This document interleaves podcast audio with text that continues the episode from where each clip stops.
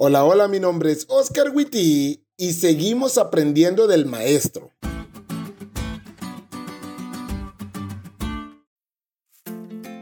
Feliz semana amigos.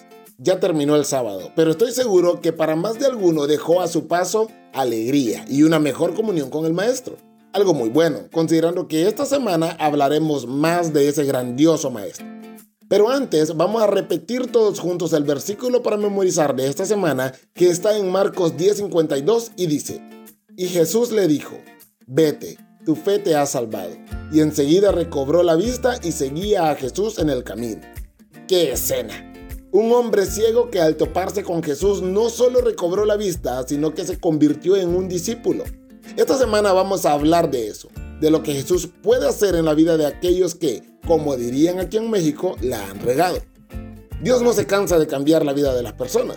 Vidas que tomaron decisiones que estoy seguro que si pudieran regresar en el tiempo lo harían para deshacer lo que hicieron o callar lo que dijeron.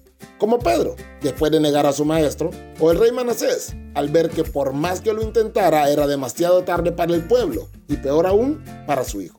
O Nicodemo, al jugársela por Jesús hasta el momento de su muerte. Esta semana hablaremos de Adán y Eva, de Jacob, de una mujer adúltera y Bartimeo. Y todos ellos tienen algo en común con vos y conmigo, el pecado.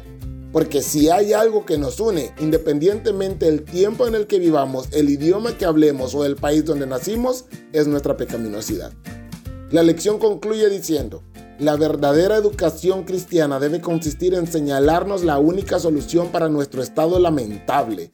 Esta semana analizaremos nuestra única solución, nuestro gran maestro.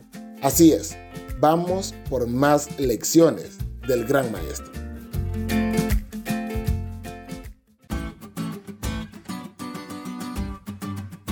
¿Te diste cuenta lo cool que estuvo la lección? No te olvides de leerla y compartir este podcast con todos tus amigos. Es todo por hoy, pero mañana tendremos otra oportunidad de estudiar juntos.